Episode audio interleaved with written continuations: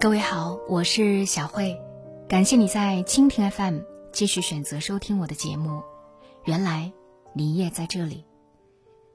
想要在节目之外关注我，你可以关注我的个人微信公众号“小慧主播”，小是拂晓的小，慧是智慧的慧。公众号里关注“小慧主播”。今天的节目中，我要和你分享两个女人的故事。对女人而言，最重要的是什么？有人说，要有一个好的家世；也有人说，要有一副好的皮囊。可在我看来，都不是。这些先天条件不过是命运格外的小小恩赐，真正主宰你自己的。还是不愿服输、不肯服软的强大灵魂。十一期间，华为首席财务官孟晚舟在加拿大受审之前接受记者访问的画面，在网络上疯传。她着一袭优雅红裙，微笑着祝祖国生日快乐。明明是受审出庭，孟晚舟。硬是把它变成了时装秀，还顺便让自家的 Mate 三十 Pro 上了花钱都买不到的广告位，受全球瞩目。凭借高于常人的心气还有风范，让人折服。大家纷纷感叹，她也太酷了。在孟晚舟衣品热搜里，有人称孟晚舟的衣品足以吊打半个娱乐圈。也从侧面证明了孟晚舟现在的状态有多好。从照片里看得出，即使是戴着电子脚镣的孟晚舟，面上也没有一分被折堕的消沉。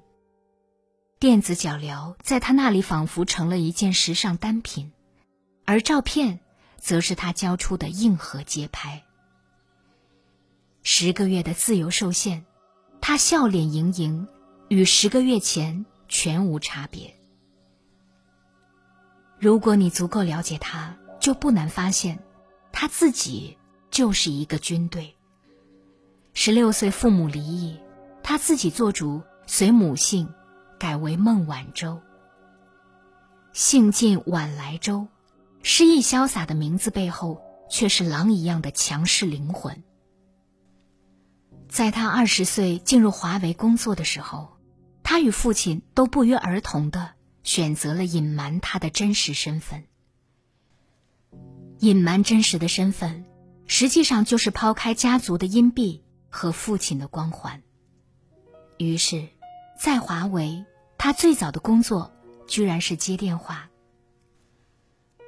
孟晚舟回忆道：“最初的那几年，他需要做总机转机。”以及文件打印那些工作，既琐碎又辛苦。他说：“我是华为早年仅有的三个秘书之一。”他从来不觉得自己的父亲是任正非，自己待在华为就是理所当然。为了能在华为立足，他想要让自己更强大、更专业。他的骨子里藏着一头狼，不用催。不用赶，自己就会向前冲。他去国外读研究生，一年半就啃下了别人需要四年来学习的课程。硕士毕业后，他进入华为的财务部门工作。那个时候的华为还在创业时期，举步维艰，所以孟晚舟对待工作可以用“拼命”两个字来形容。废寝忘食，在他这里就是家常便饭。每逢月末、季末或者年末统计账目的时候，他都跟总账团队一起，甚至二十四小时不间断的工作。赶上出差，他宁愿选择凌晨和深夜的航班，也不愿浪费白天原本应该工作的时间。即使怀孕之后，也没有松懈。甚至临产一天，还在工作。就连他的父亲任正非也说，他是凭借自己的劳动，在华为努力的工作，所以，他才在二零一八年被持股员工投票选举为华为副董事长。自然，这不仅是对他工作的认可，更包含着对他果敢刚毅的敬佩。二零一一年，日本九级地震引发福岛核泄漏，当别的电信设备供应商撤离日本时。华为选择了留下来。地震后一周，孟晚舟单枪匹马从香港飞到日本，整个航班连他在内，只有两个人。他并未因为自己的出身有半分骄矜，反而比任何人都更加勇敢和无畏。也许是受他的感染，与此同时，华为的工程师。穿着防护服走向福岛抢修通信设备。事后，孟晚舟表示：“勇敢并不是不害怕，而是心中有信念。他的信念就是让华为不仅仅在中国市场立足，更要在世界各地落地生根。”作为一个负责财务的 CFO，眼光和格局远超财务的范围。胸襟气度都像极了任正非。二零一七年的二月六日，福布斯发布二零一七中国最杰出商界女性排行榜，孟晚舟排名第八。她的坚持、坚定、坚韧，最终在她身上化为一种沉静的力量，化为优雅的气质，显现出来。任正非在面对面采访中。讲到女儿被捕后的生活，女儿很乐观，每次打电话，女儿都非常忙，她自己在学习五六门课，准备读一个狱中博士。这样的云淡风轻、好气度，哪里仅是家事两个字抵得过的？有些事，外人只看到运气的成分，只有他知道，自己在黑夜里。走了多久？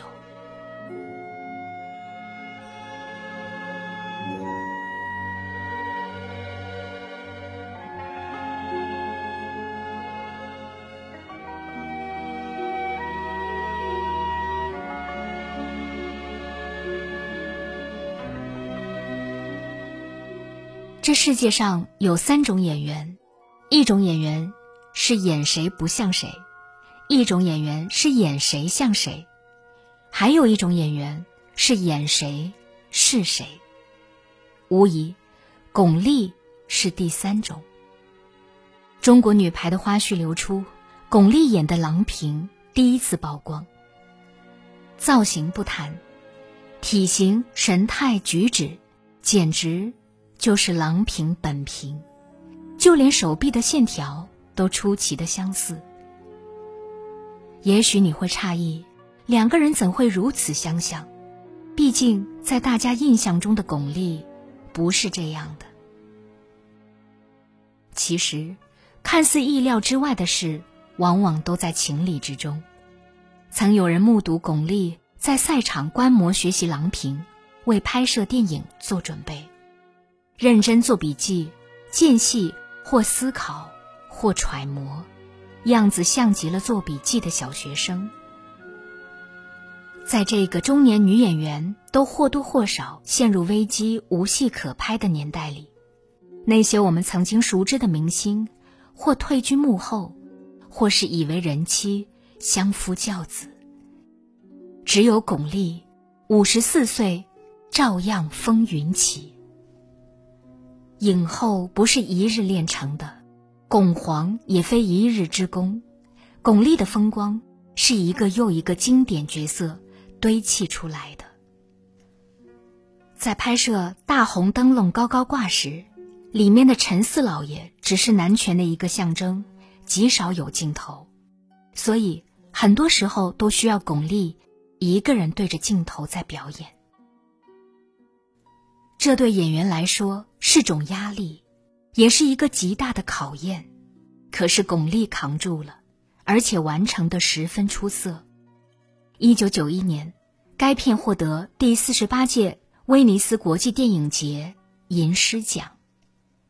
一九九二年提名奥斯卡金像奖最佳外语片，成为继《菊豆》之后第二部提名该奖项的中国电影。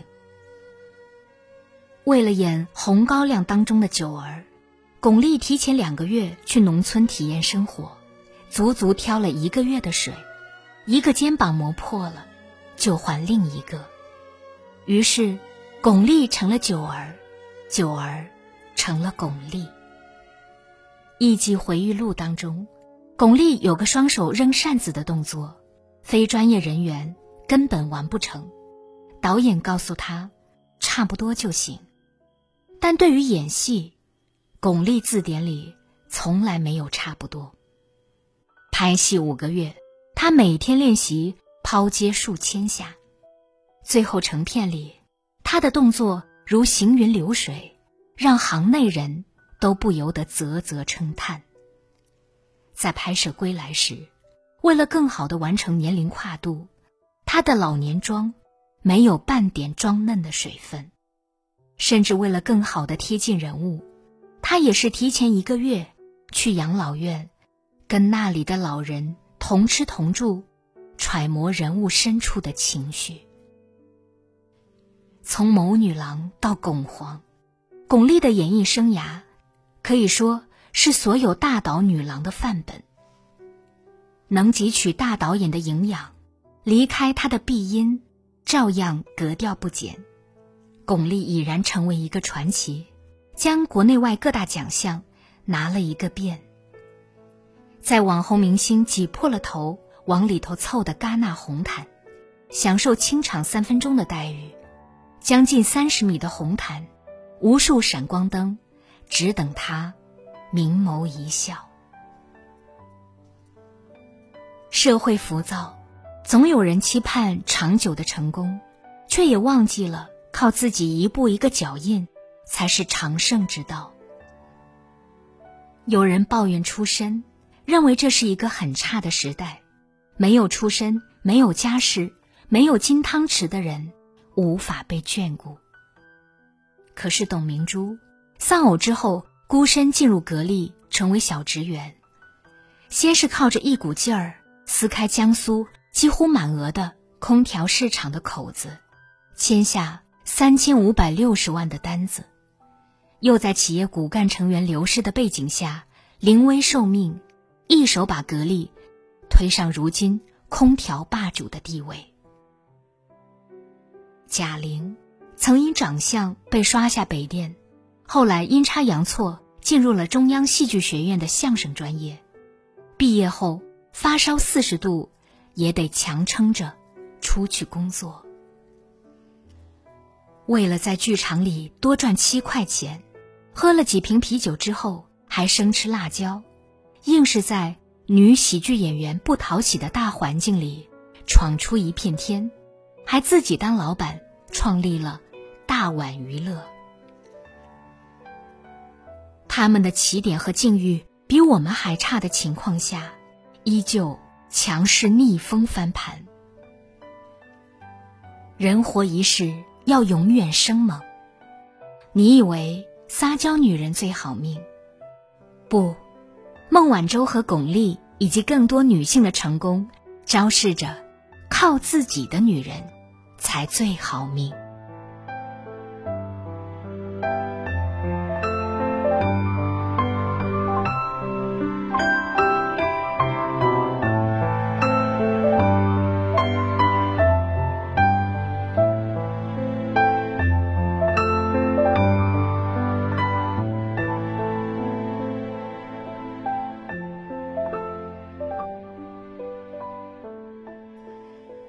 感谢各位的收听，也要感谢各位在蜻蜓 FM 对我的打赏。